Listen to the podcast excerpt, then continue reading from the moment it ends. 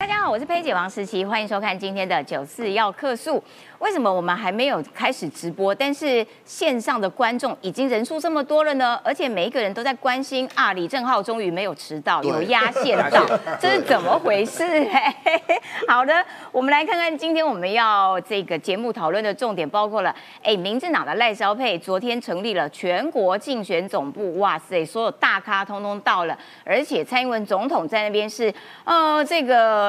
火力全开，重炮猛轰对手，哈，一直在炒作和平与战争，而且呢，还骂说你这个呃还要恢复特征组，这完全用过去的经验来证实，这是一条不可行之路。然后呢，对手也骂民进党贪腐，蔡英文说我不接受，对，超有力道的，有没有？好，今天就带你来看看。这个啊，全国竞总成立的大会现场。另外呢，白银的柯文哲，哎呦，没什么小鸡可以让你去，一直被酸说你行程好少哦，你跑不出去哦。哎呦，快别这么讲，人家柯文哲还是有地方去，他去哪里呢？去蔡碧如那里。但是他一站上蔡碧如的台的时候，所有国民党的小鸡通通窜逃，因为不能跟他同台。而且柯文哲一直说。啊！你们都很有钱呐，我们这个民众党很穷啦，苦哈哈啦。你看我们的存款只剩下啊三千六百万啦。结果不不是这样哦，因为被挖出来说不不对啊，你这个造势活动，蔡碧如的造势活动还不是跟蓝绿都一样，动员游览车，而且还有便当呢。然后你哭什么穷？这根本就是这个双面手法哈。呃，检讨别人从来不检讨自己。另外呢，还要来看国民党蓝营，似乎真的有点担心肖美琴的扩散外溢效应哦，开始打肖美琴了。但是呢，你好死不死，你打他国籍这件事情也真是匪夷所思啊！国民党的这个小鸡在怀疑说，肖美琴是不是放弃中华民国籍，后来又回复，所以你丧失了参选资格。肖美琴一头雾水说：“我从来没有放弃国籍过啊！”是不是这个打错了点呢？国民党好，另外最后我们还要来带你看到这个中国的船舰呐，又跑来骚扰我们。但是他这一次的骚扰呢，是跟我们海巡对峙了很久，而且还跟我们呛虾哦，呛虾说这是中国的领土。结果就有这个从录音档可以听得出来被回呛了，有人呛中国的这个舰艇船说：“中你差啦！”谁跟你中国领土啊？待会就来带你听听看这个录音档，听起来十分的疗愈，整个心情都好了起来。赶快来介绍今天来宾，首先欢迎的是政治评论员、揭弊集团的小罗罗李正浩，大家好。来欢迎的是这个呃新北市议员，同时也是党的发言人卓冠廷。哎，佩姐好，观众朋友大家好。再来欢迎的是新北市议员要选三重立委候选人的李坤城。子乔好，大家好。还有我们的科学家张义善，大家好，大家好。坚强的阵容，一开始我们就要来看看，哇，这个要请郑浩啦。赖清德、萧美琴全国竞总成立了，所有大咖通通都到了。然后呢，蔡英文在那边演演讲，哦，我是觉得重点蛮多的，噼里啪啦这个骂蛮多的，呃。因为对手在这段期间啊，一直在那边炒作核战呐、和平战争啦，然后又炒作啊，你很贪腐啦等等啊，我要恢复特征组啦。哎，蔡英文真的每一点他都有回应，来。对，应该是这样讲。我先跟大家报告，因为对于整个这个选战过程中，因为蓝白在整个选战的前期都在吵吵闹闹。对。可赖清德其实没在管这些，赖清德就是按部就班嘛。各地后援会就逐一成立，百工百业后援会逐一成立，副手也就让小美琴入阵了。最后这个就是昨天的全国竞总成立大会哦。就是一锤定音啊！民进党的阵势已经拉开了。你可以看到这张照片，有非常非常多我们熟悉的人出出席啊，对不对？林佳龙总统府秘书长、郑文灿，对不对？陈建仁分别代表行政体系的正副院长，赖清德跟蔡英文呢代表现现任总统，对以及未来可能的总统。包含萧美琴就是总统的副手，这边呢是立法院的体系，对刘习坤，对不对？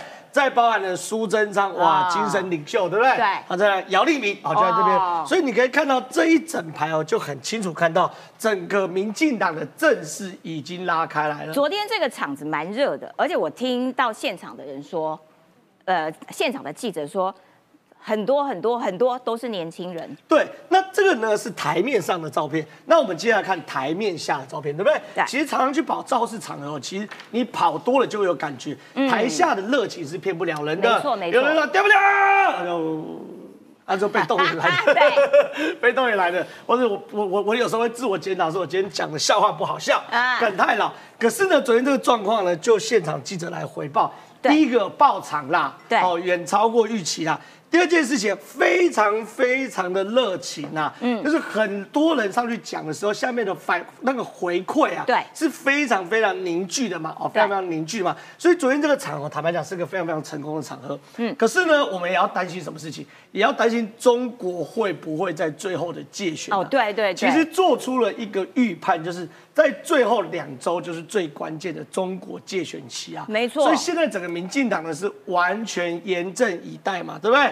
赖清德全国竞总的主委姚立明跟发言人戴伟山四号召开记者会，说中国有动机、有能力、有管道。后来事实也发生这个界选哈，哦嗯他希望司法机关将所有跟本案有关的证人、受害人、柯文哲到具体去了解，不能说一句话就过去，即便选完也不能放过啊、他是在说两柯亿美文哲金的，两亿美金的部分嘛，对不哦对？就是柯文哲你两亿美金这件事情哦，你想要当一个这个空抛弹，对。他不是说啊，我就炒炒议题就 OK 还要翻过这一页对啦，你一下炒议题，一下说要翻页，对。可我们最近就跟他认真的嘛，没错。我们，就要求检调要去处理对。柯文哲，对不对？对，就姚立明呢，就开了这个记者会啊，对不对？可他也说，侯友谊提出很多政策都是跟中国有关，对想跟中国示好，还没当选就要讨好中国，服贸货贸啦对还有陆配啊什么的，对对不对？未来真的可以抬头挺胸，像个男子汉一样面对中国的压力吗？所以其实我们也开始慢慢在酝酿中国可能会借选的各式可能啊。没错可问题是站在柯文的角度，柯文哲真的选到山穷水尽，真的吗？什么东西都没有啊！要确定呢、柯文哲的公开行程仅两场啊，真的吗？我们来放大看看，这是谁的行程？拱川王一王一川的行程。上亿下川啊因！为状况是这样，这个王一川呢，现在这个被这个我们这个列为重点浮选对象。对那王一川呢，现在是这个算是史上最大牌的这个立委候选人啊，立委啊，应该说不分区候选人，立委候选都一样啊。他的这个新闻联络人，好叫卓冠廷啊啊，然后他的脸然后贴新闻是李正浩，脸书小编是李正浩，哇塞！哎，这是总统等级的哎哎，。这规格高呢。我讲句难听一点，你今天总统候选人说，哎，这个总冠廷，你当我新闻联络，冠廷都会说，哎，考虑一下要不要叫年轻人来，对啊对不对？叫我当小编，说当年轻人。王一川厉害，哎，王一川厉害，他就他的新新闻联络人总冠廷，啊哇塞！哎，王一川这人真的规格高对，然后哎。脸书小编是我，所以很多人都说，哎，麻烦你可以帮我提醒一川哥要发文嘛？我说不用，我就是小编，哎，我来帮他发文，哦不用提醒他不用提醒我对，那重要是这样，因为我们身为称职的小编跟新闻联络人，帮王一川整理。不分区立委候选人公开行程也是理所当然的啊啊！哎，这个规格是总统才有的哎。哎，小编你真的很谁很尽责这这总哎。冠廷的，就他是新闻联络人哦。谁会在乎一个立委每一天跑的行程是什么？对不对？会会在乎王一川。王一川电视台有需求，结果我们就整理把昨天的嘛，上午七点去蔡明轩南头扫街，上午七点半哦，好早哦十点到云林哦，苏志芬虎尾哦，十一点的苏志芬土库哦。到三点的跑去屏东哦，哇屏南呢很许远呢富奎、向日葵青年军哦，然后五点许富奎后援会哦，六晚上六点的许富奎林边后援会哦，晚下午八八点点万丹夜市扫街哦，搞到快十二点才回到家啦。那我们整理完后，我们都为王一川感受到心疼的嘛。对啊那这种我就好奇啦。那柯文哲的行程是什么呢？一个是选总统哦，一个是不分区立委哦。对，然后我们就找了柯文哲的行程，一样，十二月三号礼拜日柯文哲公开行程。哎，你要知道柯文哲是总统哦，对，现在到选前过一个周末少一个周末哦。对，对不对？对每一个周末都是黄金周哦。对没有说前一周才是哦。拍谁啦？柯文哲睡到中午啦，十一点第一个行程去蔡壁如的竞选总部成立大会，啊就没了。十一点到十二点没了，其实就下课了。接着呢，一路哈，因为时间很多，有十个小时，他一路可以苦行，好用走路，台中走到台北啊，十点蒙甲青山公祭，中午到晚上十点才有行程哦，都没没代志哎，没有地方跑哦。没有。地方跑哎。哎，不是啊，你要选总统，你不去尽可能的跑啊，他没了、在干嘛？就是我们之前猜他紧绷了啊，他根本没有地方去、啊。一天两场，你们看一下，这是王一川的，史上最闲的总统候选人。对啊，这是柯文哲，哦对不对啊，哎这是王一川，噼里啪啦，噼里啪啦。所以我们写完这些啊，我昨天也是一大早，我昨天五点五十起床啦哈，在因为我昨天前天在高雄嘛，所以我昨天五点五十起床。搭高铁十点前，三立季鹏专访萧美琴嘛，对。然后接着下午还有桃园复选，我也是一整天嘛，所以我们看了柯文哲的行程，羡慕觉羡慕。嫉妒恨的，哎呀，柯主席啊，因为当民众党的党主席可以选举选这么样的而且，早上睡到中午自然醒，下午再睡个午觉。对，睡个午觉，睡个午吃觉起来吃个晚餐，休息一如果有下。养宠物，还可以遛狗，嘿，遛狗。到晚上九点半，舒舒服服的出门去万华青山宫待个半个小时，又下班，哦，五高寿，怎么有这么爽的事情嘛？，对？选总统选到这么惬意。对，好，那现在民众党的人都在死死鸭子嘴硬，对说我们是用新的选举方式，选举不见得要花钱，选举不见得要跑很多行程，我呸！我呸！真的是我呸！你们就是没有钱嘛，对你们就是募不到款嘛，那边 gay 笑，你们募得到款，你们难道不会花钱吗？嗯你们有行程，难道你们不会跑行程吗？就是 gay 笑嘛，就是你们就是弱，你们就是烂，你们就是没有行程，你们就是没有资源，因为人家看虽小你，你不会赢嘛。啊结果呢，自己说是新政治，马上被沈志玲踢爆啦。嗯，沈志玲是谁？王世坚之前的办公室主任，对对不对？他现在做生意啊，开始赚大钱啊，哎呦踢爆这样哦。原来柯文哲、民众党也是有动员便当游览车。啊，阿不丢不是新政治，啊，不是都马在骂别人。来，柯文哲中部誓师大会，蔡壁如竞选总部成立，十二月三号早上九点到十二点，好，这这都 OK 嘛，对不对？对啊，怎么有这个？哎呦，几台几台几台几台几台几台？对名字码掉了，好，对对对，就不让几台几台几台。可能什么李什么李什么李的码对，掉或。者什么什么名什么谁后援会不会来啊？午餐由总部负责，但是游览车请各自负责。嗯，哎，我还要帮你动员人来游览车，还要我各自负责，哎，对对。不对，一样嘛，也是要动员，也是要游览车，那也是要负责嘛，也是要花钱嘛，对不对？没错。所以呢，他在那边讲还酸人家说钱花的很少，如果自己未参选，选上主轴加不不讲一大堆啦。我坦白讲，你柯文哲自己也是在动员，对。也是在花钱，对。只是你动不出人，没错嗯你募不到款，你就硬要凹说我是新政治，我呸！你只是没有资格当一个总统候选人，连行程都没有。了解，感谢郑浩。我觉得就是说，柯文哲永远都是哇酸蓝酸绿骂蓝骂绿，然后把人家都骂垮了之后，然后觉得哦，让大家觉得说哇，那所以你应该是不一样啊，你应该好清新。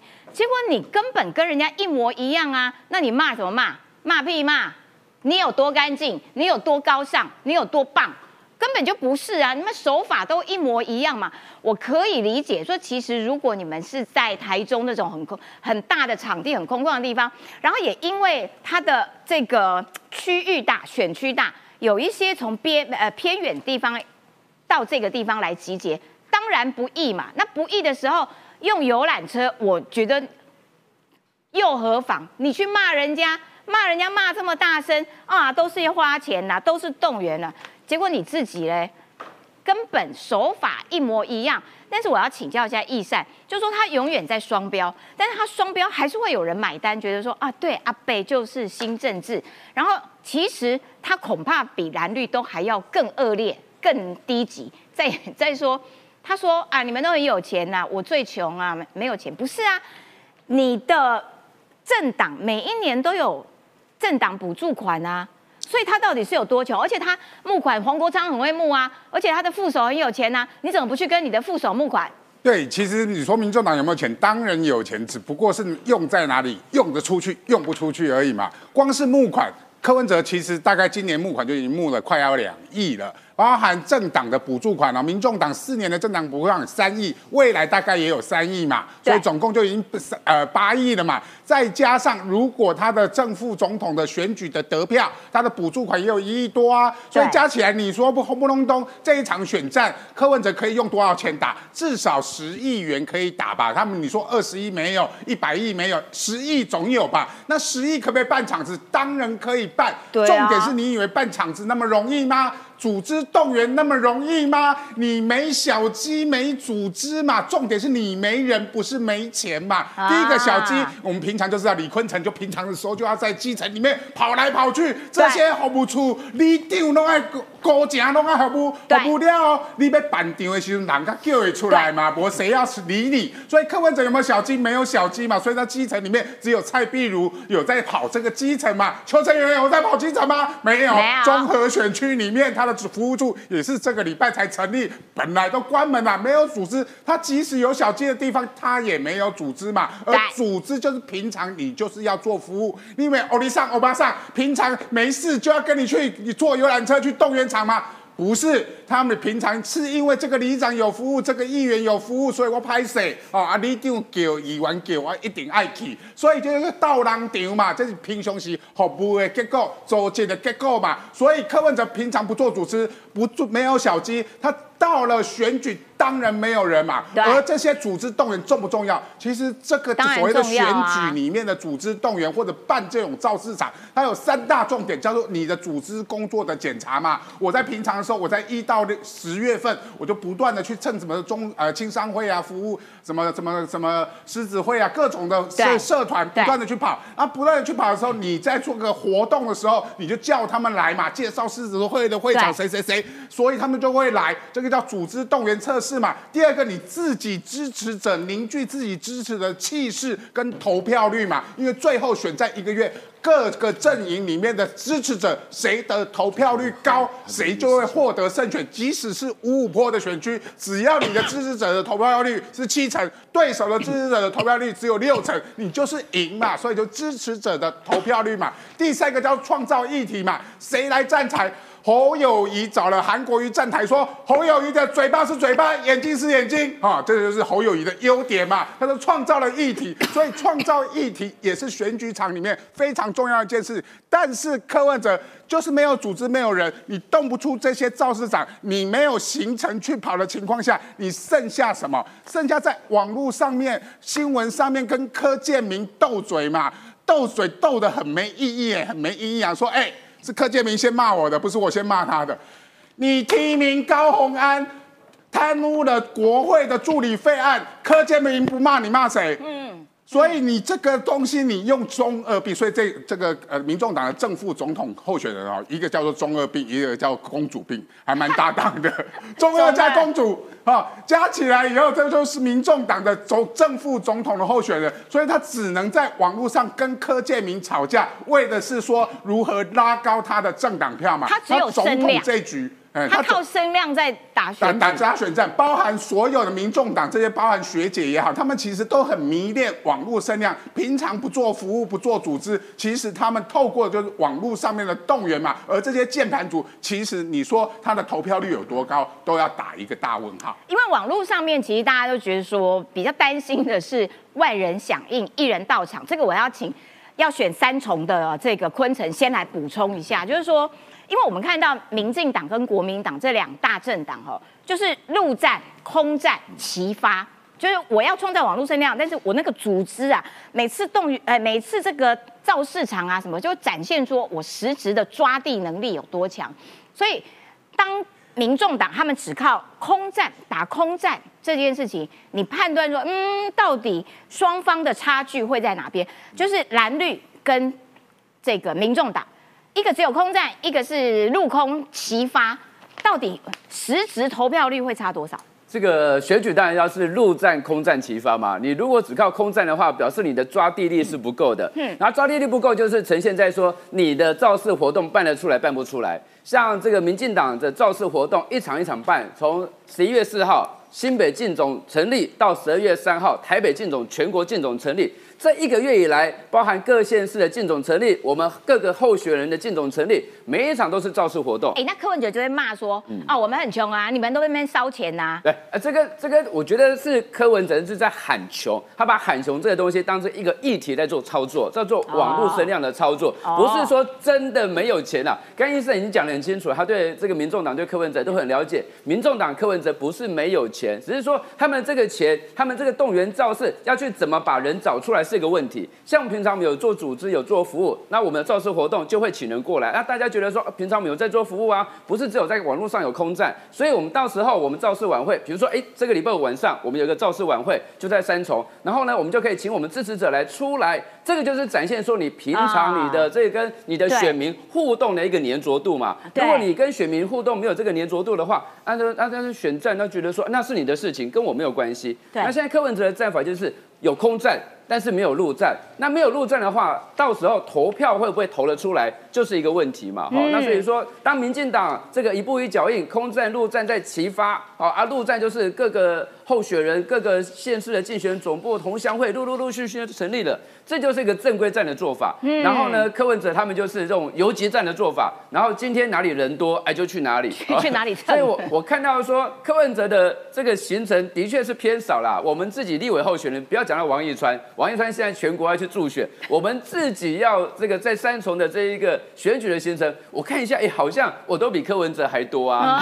所以说这问题出在哪里？就是说平常有没有在地方经营？那这个地方经营最后会回馈到说，到底一月十三号票。能不能出来投啊？对，所以真正的抓地力，其实就在这个地方展现这个差异性。来，要请冠廷来这个呃解说喽。对，这个因为在这一场总统大选当中，执政党总是难免会有一些包袱。哇，所以这个在野党打得很开心呐。哇，你们要战争啦啊，你们好贪腐啦啊，你们这个经济萧条，我最不能接受的就是骂经济萧条，民进党不会拼经济，没错，因为我每个礼拜。如果想要出去订餐厅，我都很难订。我想说，到底是有多萧条？萧条到本人订不到餐厅。是，陈也选举到最后四十天，昨天蔡英文的这一场演说，有很多人讲是今年选举以来最精彩的一场演说。蔡英文总统，因为毕竟我们是执政党，对，现在有我们的副总统要在参选总统，所以蔡英文总统他的执政好跟不好，一定要盖瓜承受。对，而昨天这一场的演讲。真的是非常非常的精彩，在全国的竞走台北市，哎，这一场活动当中呢，小英讲了几个重点。第一个重点，国民党跟民众党，你们想打战争与和平？对，好啊，那大家来讨论啊。你看看香港，想想台湾，你是要香港式的和平？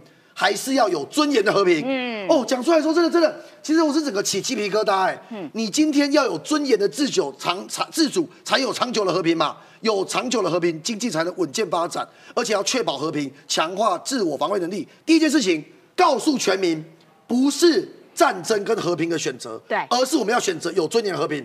哦。把这场的选战定调非常清楚，而且香港，香港和不和平？很和平，很和平啊！因为他们，他就变中国了，你要吗？卑躬屈膝的和平，然后你的小朋友、你的家长会去街头抗议完之后，从楼上跳下来，嗯，会被消失，这不是我们要的嘛？对。再来第二个，佩姐讲的经济牌，我们就看一个重点嘛。小英接下马英九的棒子的时候，五二零上任，二零一六年的时候，当时我们的台股是。八千一百三十一点，到上个礼拜五，我刚才顺便查一下，一七四三八点，嗯，足足成长了翻倍。对，如果依市值来算，股票市值本来我们台股的市值是二十七点二兆，此时此刻是五十四点九兆，哇，足足成长了一倍多。对，所以为什么我们会翻倍？因为大家对于台湾的未来、台湾的投资环境有信心。对，台股啊，有一些那个双标仔啊，一些蓝营的啦、白银啦，他们讲，呃，股票不是每个人都赚到。对，股票不是每个人都赚到，可是股票代表的是全世界的资金看不看好这个市场。股市是经济的橱窗。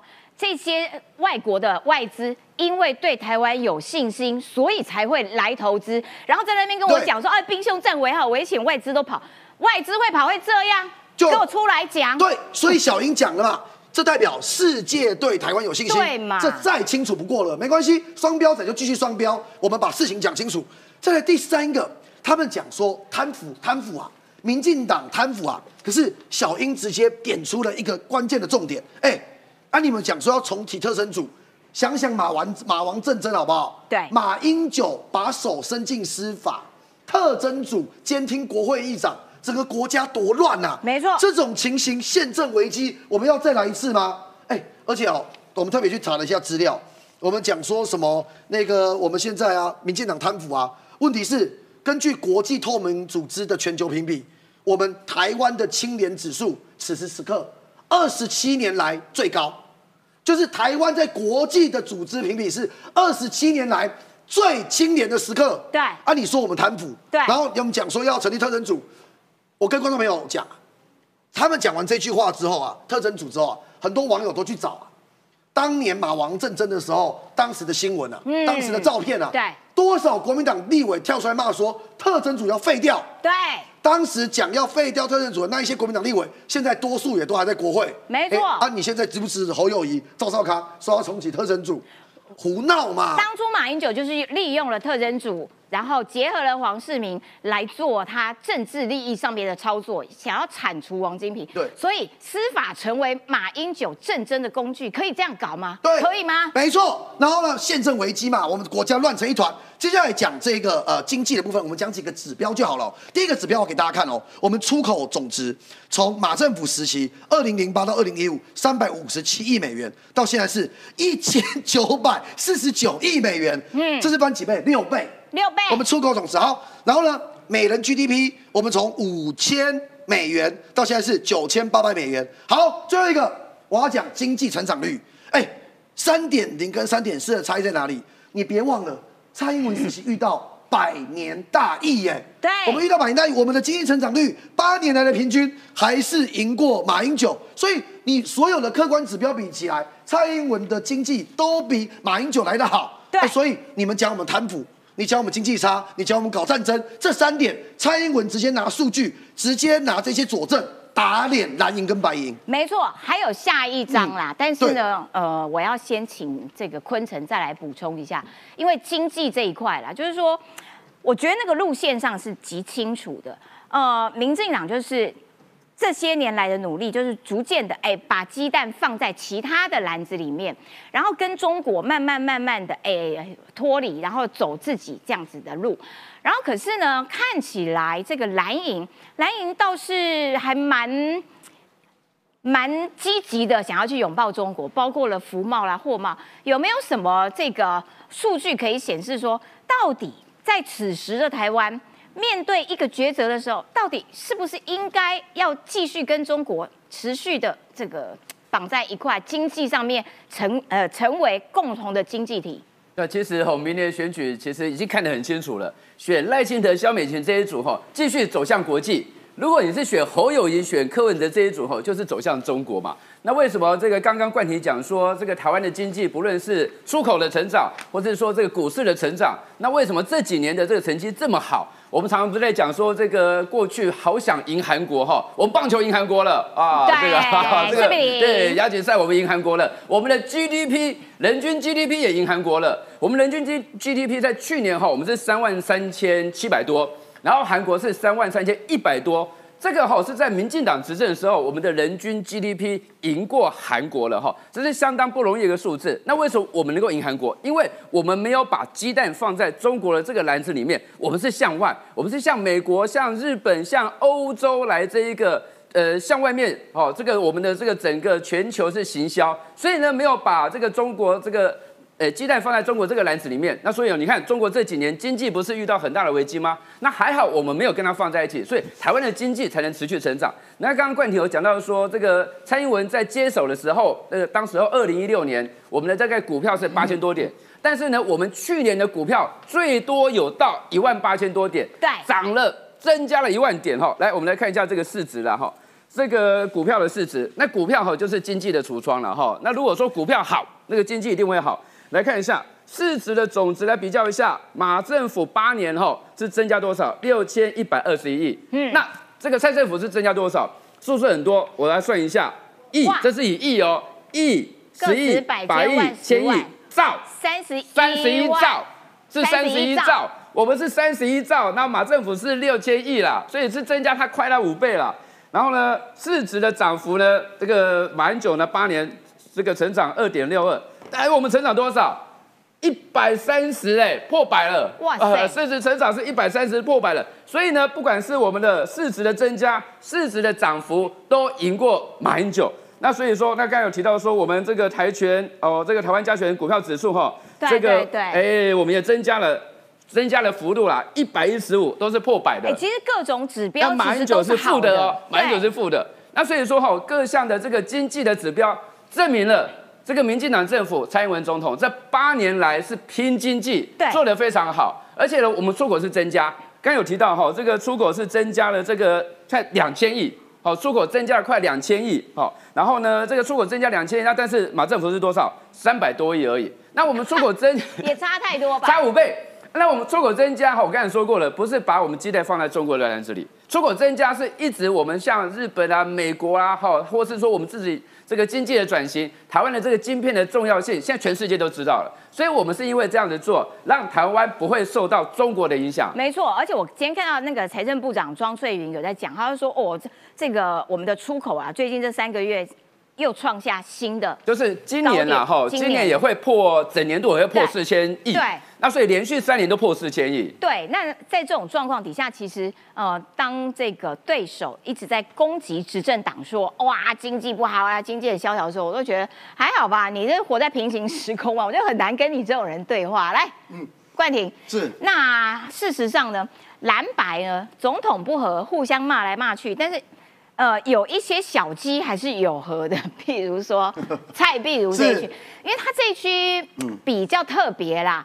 卢秀燕是他的竞选总主委，然后可是呢，当这个柯文哲要来帮蔡碧如站台的时候，所有国民党的人通通啪 秒受散，通通这个这个。呃像是摩西分红海，就啪就不见蛋了哈。那在这种状况底下，呃，这怎么操作？这很很困难。是佩姐进入 CG 之前呢，我带了几个板板给大家看一下哦。现阶段呢，整个蔡壁如昨天造势有几个重点。第一个重点哦，我们看一下这个下面的板子哦，蔡壁如跟卢秀燕的这个看板在左边很大，对，蔡壁如跟柯文哲的很小，很小所以第一个我要跟大家讲的是，而且还压在下面，压在下面，哦，对对，它下面下面有一个小的，上面有一个大的，所以看得出来，侯卢秀燕的重要性比柯文哲来的重要，对。对蔡壁如而言，这第一点。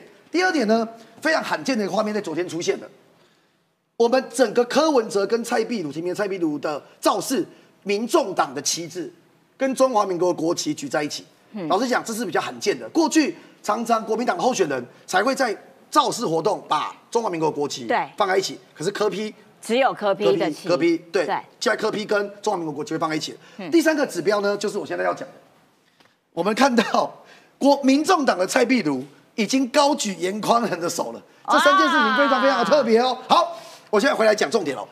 蔡壁如进总成立，卢跟科不同台。哎，现在呢，本来讲说是蓝白示范区嘛，对但是现在柯文哲呢，比较像是所有蓝营的地方公子或是参选人的砒霜啦，哦。啊柯文哲到哪里大家就要闪，所以呢，呃，蔡壁如他们虽然讲说，呃，是不要给卢市长太大的压力，但是很显然的，呃呃，卢秀燕跟柯文哲是刻意的避开了、哦。对当柯文哲一上台的时候呢，所有蓝营的党公子在台上，哇，跟看到鬼一样，全数撤离。对那这个状况呢，也有几个小美嘎嘎跟大家分享一下。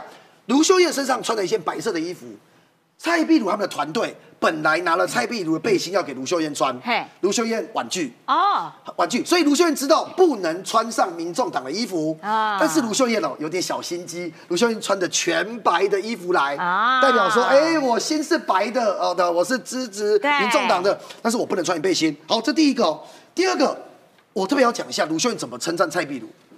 他才称称赞到非常勉强哦。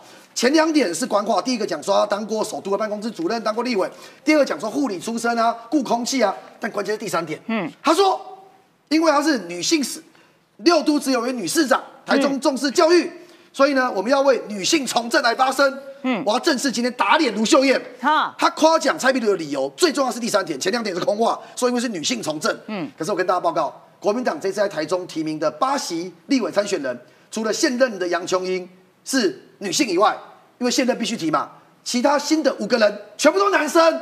那他所以你国民党什么重视女性？对啊乱讲嘛！你你今天是因为找不到话题推荐蔡壁如，所以讲了一个没有其他优点没有其他优点，所以她是女生哈。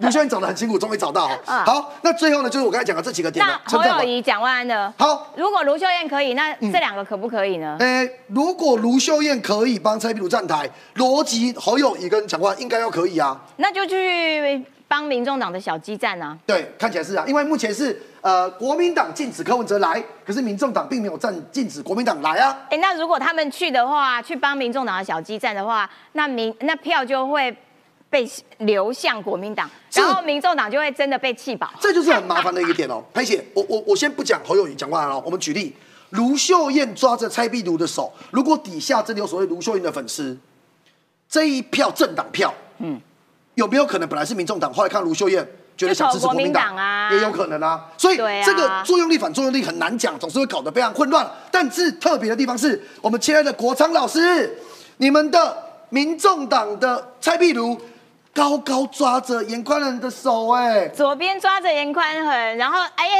这个国民党退场了之后，右边赶快抓起黄国昌。对，啊，那国昌老师，你在两年前讲说严宽仁就没有料，我老实讲，他就是没有料，被你看不起的杨宽恒，现在跟蔡壁如两个手抓那么紧，还画动算，你怎么看？好，但是呢，我们今年的选举啊，最重要的还有一个人要特别提一下韩，国瑜，我们韩国瑜这个我们有影片，好因为呢，他实在是太有意思了。他讲完这个话之后呢，我觉得他旁边要被他推荐的那个立委候选人呢，嗯，听了不知作何感想。我们来看看这个韩国瑜他怎么样帮陈以信助选。美的地方叫沙漠，没有女朋友啊叫寂寞，没有选票叫落寞。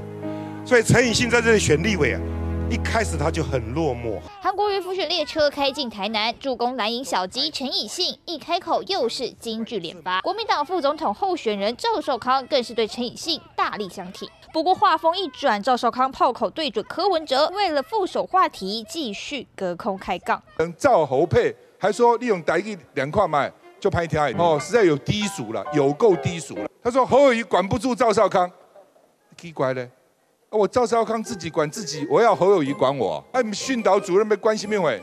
哎，老 Coco 的想法。赵少康打绿打白左右开弓，而一个晚上，韩国瑜强力母鸡助选，还帮无党籍立权教站台。不过一开口却先这样祝福。希望他们永浴爱河，再生贵子。感觉站在那里喜气洋洋。大家看看领钱叫贤伉俪，先生呢长得英俊体拔，我们全家太太福气福气的，感觉我要先祝福他们婚姻快乐。我的天呐，我觉得我们真的不能少了韩国瑜，他真的好棒啊，好欢乐。我是非常开心，因为终于有话题了。但是呢，哎，没有水的地方叫沙漠，没女朋友的地方叫寂寞，没选票的地方是落寞。他还有下一句，他说下一句就是，所以陈以信很落对寞，就一开始就很落寞。不是啊我就想说陈以信脸都黑了吧？驳一句就好了，谁让他这样子站台会开心啊？不就证明陈奕迅打不过王定宇，所以很落寞吗？对啊所以金句连连，苦民所苦，睡到中午，不要让韩国瑜当立法院长，拜托。好的，感谢冠廷。但是我真的觉得韩国瑜真的带来大家无限多的欢乐，他还助理全叫他们再生贵子，这是哪招啊？什么鬼东西呀、好，我要请教一下这个这个科学家啦。你看看这一场，哎，会不会造成选民的这个这个无法判断我到底这个政党票要投哪边？然后这样子蓝白小鸡和只有这一区河，那这是到底一个什么怪状况？第一个要先判断蔡壁如现在到底是不是民众党还是国民党的，哦嗯就是说柯文哲不断的想要裂解国民党，结果他自己先被裂解了嘛。对蔡壁如就是民众党的创党人哦。对为什么呢？我为什么说他是民众党之母？他是不是叶克膜之母？我不知道。但是民众党这个政党的成立，当柯文哲还在犹豫不决的时候，是蔡壁如把政党的申请书拿到内政部，而且透过新闻放话说。柯文哲要成立政党，否则柯文哲到现在可能连民众党都没有，因为是蔡壁如主导了整个民众党的成立，所以都说他是民众党之母呢。但是他自啊他成立了民众党之后，他就开始被其他人排挤嘛。第一个叫黄珊珊嘛，黄珊珊跟柯文哲讲说要我去做副市长的时候，就要蔡壁如走嘛，所以蔡壁如才有这个不分区立委可以当，因为就要他把蔡壁如请走，从市府请到立法院里面去，所以黄珊珊才愿意当这个副市长嘛。包含这一次的所谓的立委选区，蔡壁如因为他是不分区立委，一定要占一个立委选区，他毕竟在台北市经营了五年嘛，他其实一开始是想要选中正万华区的，也是被黄珊珊她的闺蜜虞美人先宣布说她要选中正万华区，又被请掉了。哎，结果你看虞美人哦，她是有代表民众党参选吗？没有哦，虞美人是用无党籍参选，而且她还不让柯文哲站台，所以柯文哲少了一个行程。哇！啊，你看啊，他们在立法院啊，立法院在中正区，立法院那天晚上的时候，哎，虞美人有没有到那个他们造市场？嗯，没有哦，所以虞美人黄珊珊坚持要提名虞美人的状况下，但是虞美人却完全不挺柯文哲，也不挺民众党，这个是其一。但是呃呃，蔡壁如就被请到中二这个呃中一这个沙漠选区来了嘛，因为沙漠选区因为蔡其昌太强了，几乎是可以宣布哦，几乎就是蔡其昌会连任嘛，所以他是经营这些中医的选区的时候，他其实对于所谓的民众党来讲，已经恩怨义断嘛，哈，恩怨情仇已经发生了一堆，所以他们未来之间，他跟民众党的关系，包含民众党现在有双黄嘛，黄珊珊跟黄国昌就已经斗成一片了。现在还有 星光小公主哦，也是很斗性十足的人哦。他未来在民众党还有位置吗？想看。看起来是已经没有这个位置了，所以他未来可能会跑到卢秀燕的一个团队。这个卢秀燕也是非常聪明的，因为这次所谓的蓝白河，他不只是呃帮了国民党拉住了蔡壁如这支军嘛。未来如果他要进军大位，二零二八年，对，他是最了解柯文哲的人嘛。所以卢秀燕旁边有一个最了解柯文哲的人的时候，未来柯文哲在二零二八年如果对上卢秀燕的时候，那蓝白河跟这一次的侯友也就完全不一样了。他就会变成卢秀燕变成龙蓝白之间最大的共主嘛，所以卢秀燕这支棋是下的非常好。蔡壁如会不会当选不知道，但是卢秀燕已经跨入进军中央的第一步。没错，他就会是接下来国民党内最具实力的一只母鸡啦。好，我们来看看哦，现在肖美琴正式出现，但是肖美琴呃，因为大家都觉得说她的开拓性。开拓中间年轻的选票是很有帮助的。好，所以呢，他在昨天接受了三立的独家专访，今天晚上会播出。郑红怡正知道了哈。然后呢，哎，在野党现在打什么呢？打他的国籍，这是哪门子东西啊？这国籍怎么会怀疑肖美琴的国籍呢？好，我们就带你来看看，因为肖美琴在外交工作上面的成绩单很不错。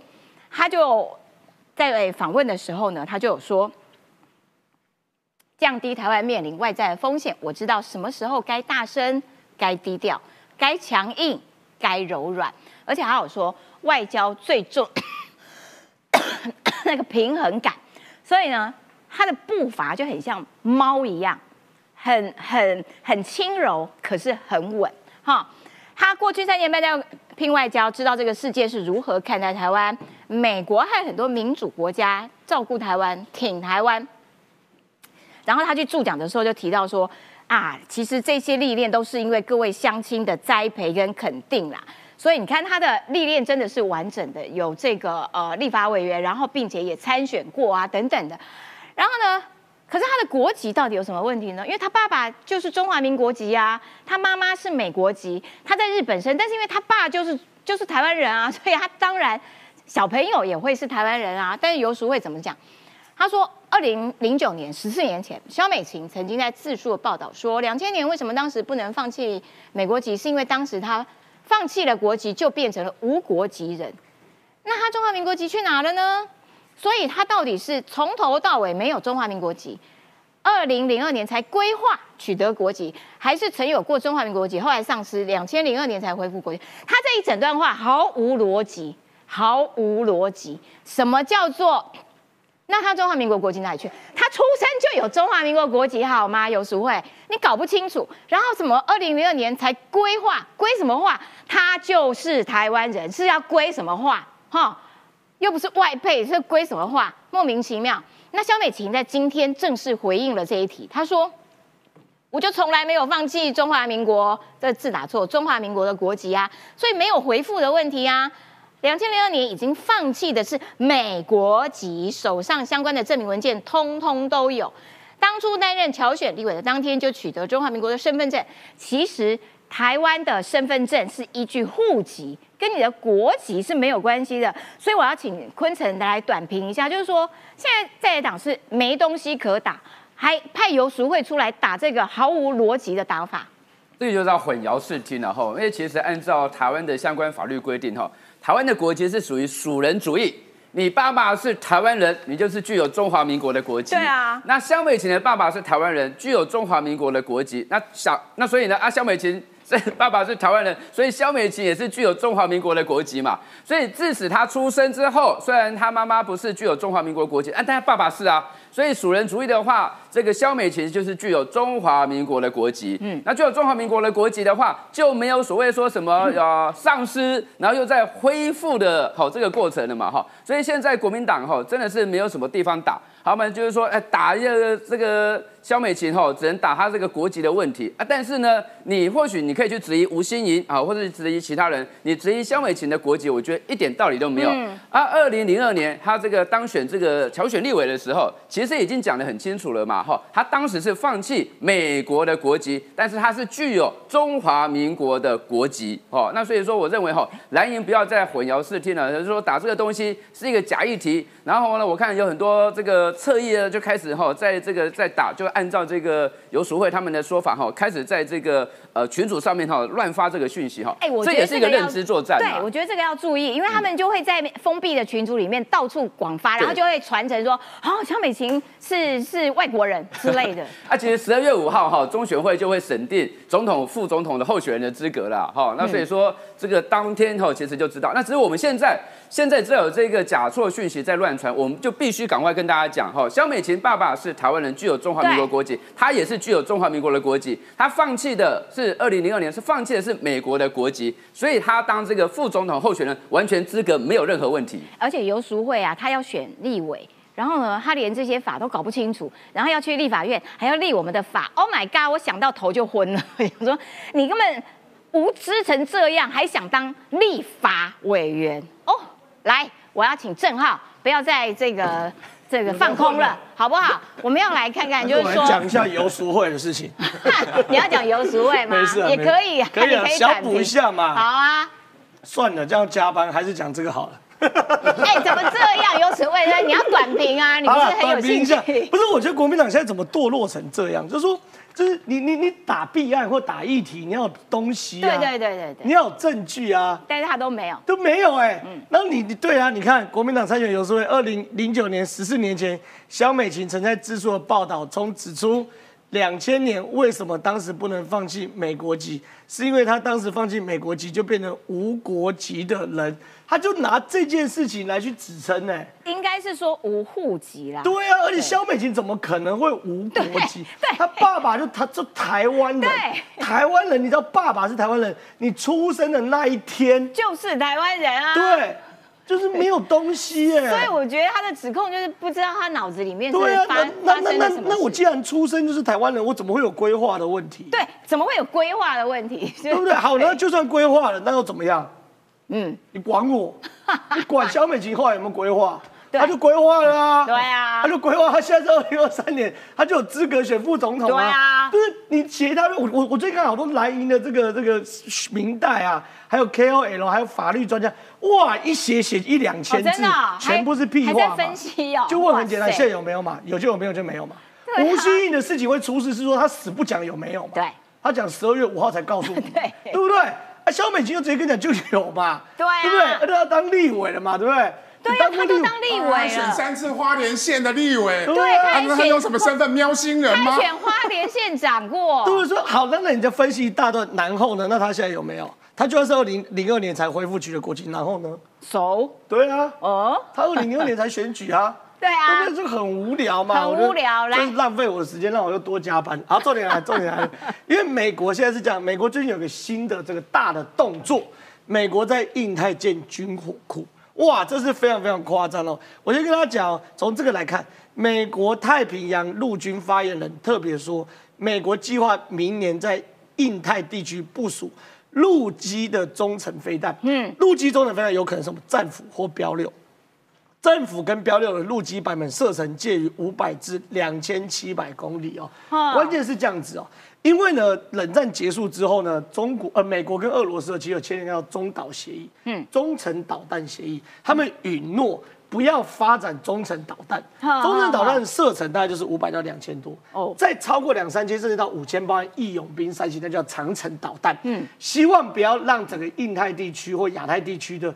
紧张感提升，所以中导协议呢，其实美国跟俄罗斯过去签了一个非常重要的协议。嗯，可这协议在二零一九年就结束，结束之后，美国也没有马上想部署，因为他会担心增加两岸之间或整个印太地区的危险。可是因为他这边这个新闻哦，他特别有讲说一件事是，中国完全没在理这件事。嗯，因为当时中国就没有在签中导协议。哎，中国真的很烦，就是。就算跟他签，他也没有要给你，他然后不签也乱弄，对，签了也乱弄，签不签都乱弄。总而言之，言而总之，中国弄一大堆东风系列导弹，什么关岛快递啦、夏威夷杀手啦、什么航母杀手一大堆，全部都是远程导弹。所以美国讲说不行，你们讲中程导弹，美国讲这样不行，你中国光是弄，那我们怎么办？嗯，所以他就会选，现在到底选在哪里还未知哦。嗯，可是呢，就是会有。战斧跟标六的陆基版本，现在战斧飞弹跟标标六飞弹会在军舰上面，嗯，潜水艇下面，好对不对？那是做海上的，嗯，所以说当有这个军火库建立，呃，有这个所谓的地面发射站的建立的话，那其实就是军火库，哎，这样就完整的舰上的，对，海底的，然后空中的，对。对对。这代表就是军火库，因为你不可能只是只做发射台，不把摆飞弹嘛，对对不对？所以这个军火库我一定要飞弹，不然我要弄发射台干嘛？对，这就是军火库的部分了哈。那美国参谋联谊会主席也跟大家讲，对，虽然习近平说没有要攻台，哦，没收到相关消息，可其实我们没有人相信，对不对？对，想想香港，好。白纸黑字都可以取消，没错。美国人应该担心中国出兵侵犯台湾的可能性，所以美国哈也完全没有因为这个习近平的保证而放下放下心呐。对。那五角大厦目前要做做出一个新的计划，叫复制机的计划，是干嘛呢？准备在两年内采购数千架的廉价美制无人机来对中国，什么意思？因为现在都大疆在吃。没有，对对对，对，那我们把大，因为大疆确实便宜，而且性能也好，可它里面就是有后门嘛，所以美国呢现在也要做这个，就是在无人机的市场把自己做比较放心啦，要不然后门传送到中国还得了？对，哎，这个我们有影片哎，对，那我们给大家看一下，对，我们要给大家看一下，因为就是中国的拖船跟我们的海巡对峙，然后还呛我们哦，说这是中国的领土啊，结果也也有人回呛，但是那个因缘到底是谁？不知道，但是回呛的，我觉得个人觉得超赞，来听听看。这个是中国领土啊，不是你台湾的领土。根据中华民国法律，你不能在这边。你滚一边去，你滚一边去。对啊。我说你滚一边去。立即向西向北。这是中国领土，不是台湾领土。谁跟你中国领土啊？你哪东哪边，你上哪边去吧。他妈的，你算老几呀？他妈的，这里是中国领土，不是你台湾的什么地方。中你妈啊！那个音源有一点不清楚，我们等一下看逐字稿。来，你他妈的算老几啊？中你妈！哦，引用引用。谁跟你中国领土？因为庄老师讲，因为中国有时候拖船一千四百吨级，其实蛮大的哦。拖船一千四百吨很大哦，但它有概念，我们军舰很多是两三千吨级而已哦。你拖船可以到一千四百吨，很大哦。嗯。然后我们海巡署那种快艇很多都七八百吨级而已。嗯。所以很大哦。可是中国拖船你就看一路哦，就亲门踏户，哎，到了我们的三海里。对啊，横村三海里，二点五九八海里之处，哎，哎，它已经我们如果可，我们可以直接把它集成的哦，对，或者扣船的哦，哎。宁海托五零零一号，十一月三号清晨四点多驶进猫鼻头西边海域三海里啊，借口船小抗风性差，然后呢死不开船呐、死不开船，我们海巡就过去跟他对峙，嗯，跟他对峙前面那一段的话，应该是这个这个海巡署，因为讲话是比较稳重稳重的说，对对对这是中华民国的对领土，好的领海，好，请你离开，等等等等的嘛。然后对方就很不讲理啊，他就说这里是中国领土，不是你台湾领土，你滚一边去，哎，还怒呛我们海巡署、哎对啊。那这个时候其实那个音源是怎么来？我跟大家，因为他们的对话都是很普通的那种 radio，嗯，和火腿族都可以监听到，哦所以火腿族就帮他就可以。插，他就可以盖屏，然后插下锅插插进去，帅因为这并不是什么军事加密频道，就是很普通的无线电。那很多火腿族都喜欢在那边监啊，听。什么渔船的那种哦、我知道。对，那很多渔船在旁边哦，他在坐月的时候可能也会听到。对哦，那渔船就可以顺势就给他呛下去，对对哦呛下去，就就呛他说什么什么你他妈的算老几啊，去你妈的什么一大堆。那总而言之言总之，他哎、他真的欠骂，我们回呛他，谁跟你中国领土？然后他们就只好就走。对，然后后来呢，被呛完后呢，就被驱赶了。所以这种的老人战术是真的很讨人厌呐。对啊可是更讨厌的是，哎，菲律宾。哦，这个很恐怖。哎，菲律宾海岸警卫队表示，有一百三十五艘的中国船只到巴拉望岛以西的三百二十公里处，呈现回标形状的南海牛二岛礁海域内，并且四处散开啊。好可怕牛哦！二岛礁就是中那个菲律宾在那边扎了一个这个军舰在那边，嗯，然后把它沉下，就说是我的领土，叫你中国不要过来。就他们竟然派了一百多艘啊，这样子啊，像像蜂群一样，对啊，把整个牛二包起来礁整个围起来，嗯所以这是非常非常夸张嘛。所以菲律宾现在对中国厌恶的情绪有史无前例的高啦，甚至呢，波罗的海电管海底电缆哦，中国拖船还故意去把它哎、不是啊，很远呢。中国，你们你们是有多闲呐、他就是到处挑衅啊，到处搞事情啊，嗯然后把人家海底缆直接破坏哦。嗯，芬兰的部长是说中国船是故意的对哦。对，他们从现场的判断说，没有人这个抓着那个毛，然后拖行了这么长所以那个就是恶意的。对，因为毛是放下去就定住了嘛。对可它是船边开，然后那毛在海底这样刮刮所以它这个东西也是恶意。所以中国现在这边世界公敌了。了解，感谢郑浩。就是中国真的是莫名其妙，到处在那边挑衅，北边的、南边的、东边的、西边的，难怪全球都要跟你脱钩，因为你实在太讨人厌了。好，来，我们要来看一下经济面，嗯，也就是说，因为我们的股市超越了港股嘛，然后我们刚刚也给大家看了说，哎，呃，在这几年的执政，民进党的执政经济表现确实是还不错，然后我们就要来看看。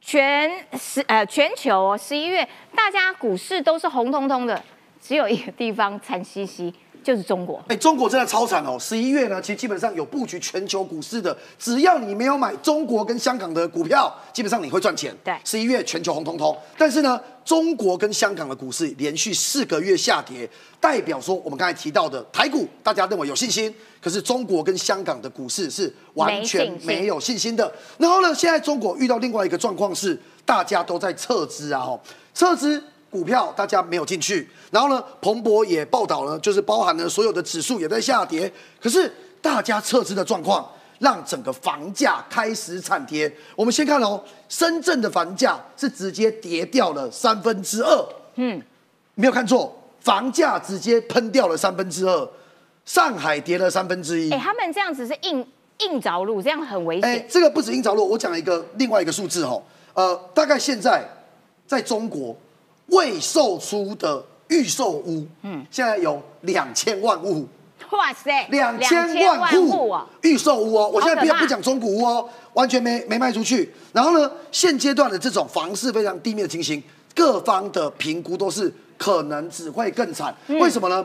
我们来看这两年来关闭的上海办事处的境境外金融机构，包括荷兰银行、花旗私人银行、挪威主权基金、加拿大基金等等等，这代表什么意思？就是外资跟所有这些金融机构都关了，要也走了，也在撤离，也在撤离。而且他们金融市场的流动性已经被抽干了。简单讲，现在已经进入吃老本的状况。我们正常这样子嘛，钱存进来跟领出去会有一个正值还负值。现阶段呢，领出去的比存进来的多很多。啊！第三个我要花多一点时间讲哦。